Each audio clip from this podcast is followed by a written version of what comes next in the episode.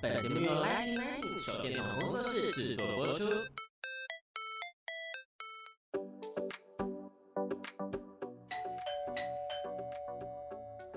Hello，老师，准备好了吗？那就赶快来跟我们分享你想说的事吧。老师大声公。Hello，欢迎来到老师大声公，我是 Lighting Lighting 的奶迪。这一集我们继续延续跟 Kenny 老师在讲我们的日本清酒，非常感觉樱花要飘下来那个，花飘下来了。呃，对，就是到日本第一个一定要有樱花飘下来这样。那老师上次我们谈到日本清酒，聊得非常非常快乐，但是我觉得还意犹未尽，所以我们这一集呢，可能要给我们听众一些更深度对于选清酒，还有就是对清酒的了解。好，那我们上次有谈到说，其实日本酒是有很很多种的，对，它其实不止只有清酒，对，大家跟我们介绍一下嘛，还有它的风味上有什么不同？一般我们讲台湾人啦，讲到日本酒的话，可能有一些小小的误解，会觉得说，哎，讲到日本酒的话，可能像是清酒，嗯哼，然后像烧酎或是美酒都算是日本酒，嗯，可是其实在日本的话，我们如果讲日本酒的话，通常代表只有清酒。我们讲烧酎好了，嗯，烧酎是蒸馏酒，它的日文叫烧酎，嗯，那这个做法其实原本是从中国传过去的，有此一说。那从中国哪边传过去，你知道吗？福建，所以福建讲什么话？河洛话，闽南语。河洛，对对。闽南语的烧酒就烧酎啊，所以是所以有此一说，嗯，烧酎的话就跟台湾这边的烧酎蒸馏酒很像。好，所以这样我们很明显知道说，烧酎跟清酒两个不一样，清酒是做发酵酒。烧酎是蒸馏酒，嗯，所以它的酒精趴数很高，可以比较高，因为你可以蒸馏完之后加很多水嘛，那就变低了，又稀释了，对，所以它可以比较高，那还是有一些法规上的限制啦。那另外呢，我们讲美酒哦，或者说现在坊间可能有一些柚子酒，日本他们叫利口酒，liqueur，liqueur，嗯，liqueur，然后台湾的话其实算在制酒的感觉，嗯，好，所以我们如果今天讲到了日本酒的话。可能还是要偏向于跟清酒发酵有连在一起。那最近台湾大概在前几年也开始有一个叫做干酒。干酒，干酒的话，它其实是通常是没有酒精浓度的。哦，它可能是用米曲发酵，然后里面没有酒精的，嗯，喝起来甜甜的。那有些的话是用酒粕去加一点糖啊，酒精浓度也很低的那种，小朋友也可以喝，算是营养品了。真的，真的，真的，日本真的有人当做是补充体力用的。米本身是有补充体力，但我、啊、我不确定可不可以给小孩喝。没有酒精的可以呀、啊。哦哦，干酒有些是不是做酒精发酵的？像森永也有出甘酒。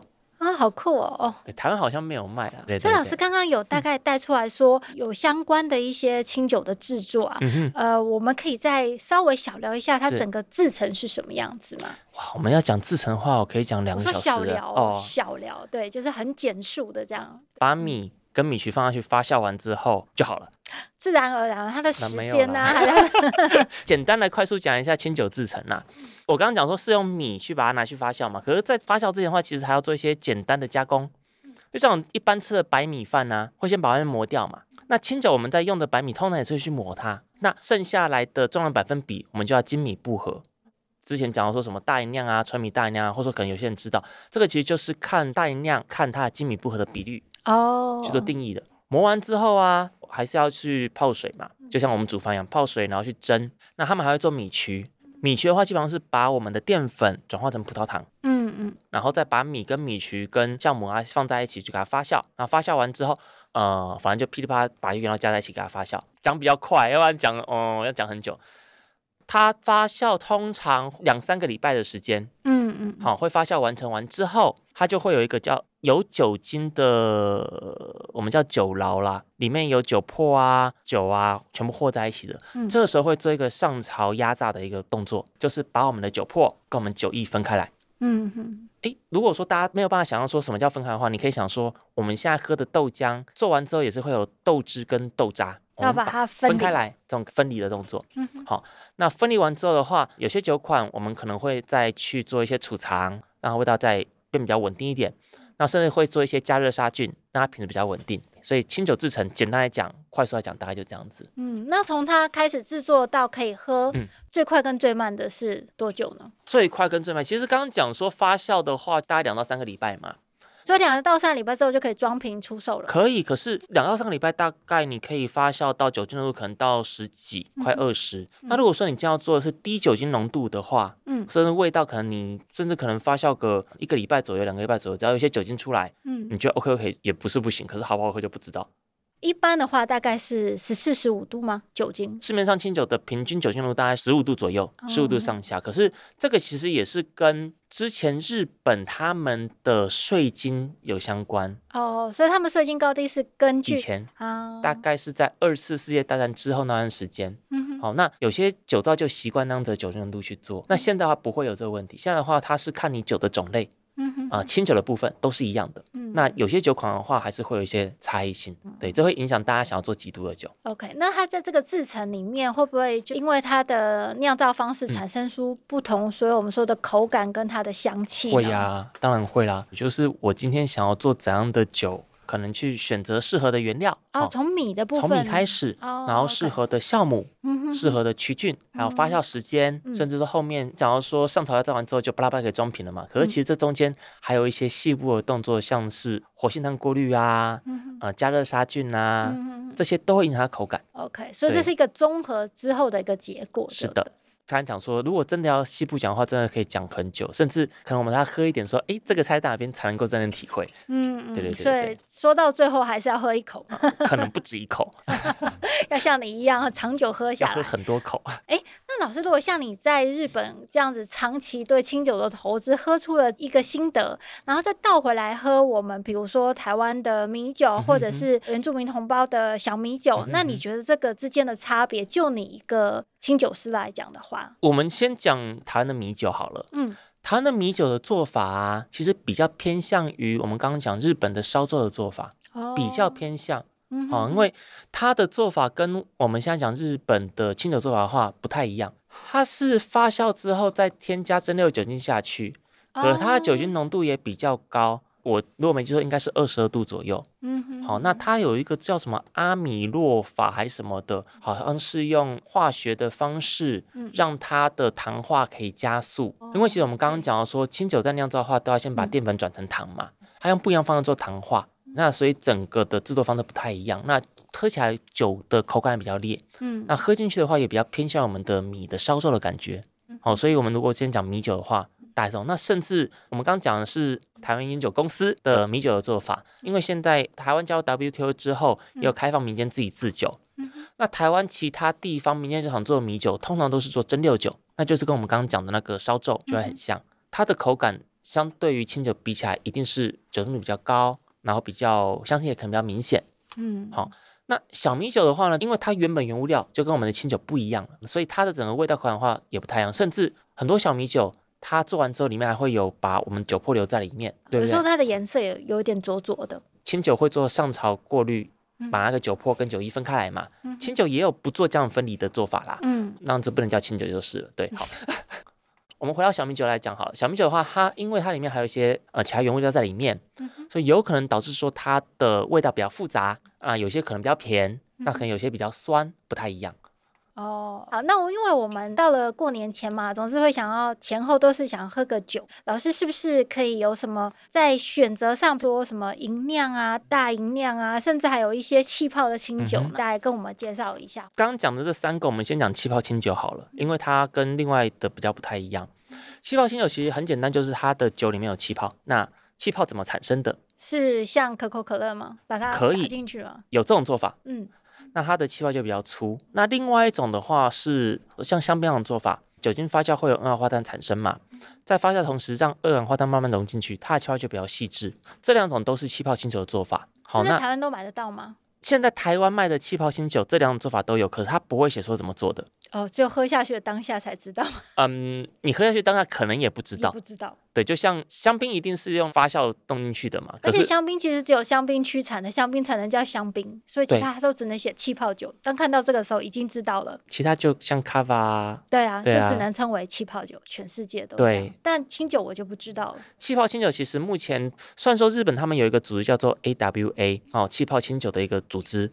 哦，他们就希望说，日本的气泡清酒做的像香槟那个样子，要有固定规范才可以做。可是这个并不是所有的酒造都有愿意加入，而且还没有很清楚的一条界限的。有这界限在，可是大家不一定会遵守啦。嗯，就像是我现在大家都有闯红灯啦的经验啦，像蛮像我们台湾人会做的。呃，虽然说有这个规范，可是不一定大家都会这样做。我会觉得说，其实我们在喝气泡清酒的时候，也不用管那么细。你喜欢，你觉得这味道是好的，那就买就好了。因为这个会跟它价钱有相关影响啦。扣掉气泡清酒之外的话，刚刚讲的是像是什么大吟酿啊、纯米大吟酿啊这些东西的话，刚刚、嗯、有讲到说我们会因为它的米的磨的程度，嗯，区分它叫大吟酿或者是银量，甚至可能叫纯米酒。这些部分的话，我们可以看说，你讲说这几个差异性在哪好了。通常大吟酿它的精米不回，就是我一个米会磨到剩下的量比较少，少到百分之五十以下。才可以叫大吟酿或纯米大吟酿。好、哦哦，这种酒的口感通常是比较细致，嗯，像喝进去像水一样就很柔很顺，这是正面的说法。嗯，负面的话说太单调。但有人就喜欢那种纯净，对，所以正面跟负面，这其实就是一体两面的东西。嗯、哼哼干净、纯净、无聊。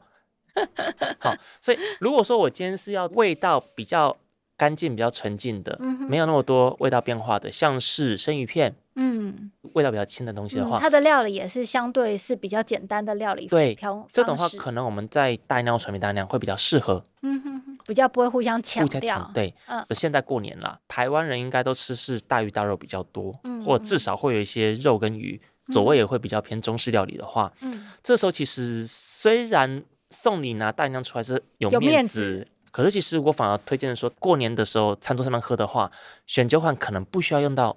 纯米大吟酿、大吟酿，甚至不要有吟酿的，可能都会比较好。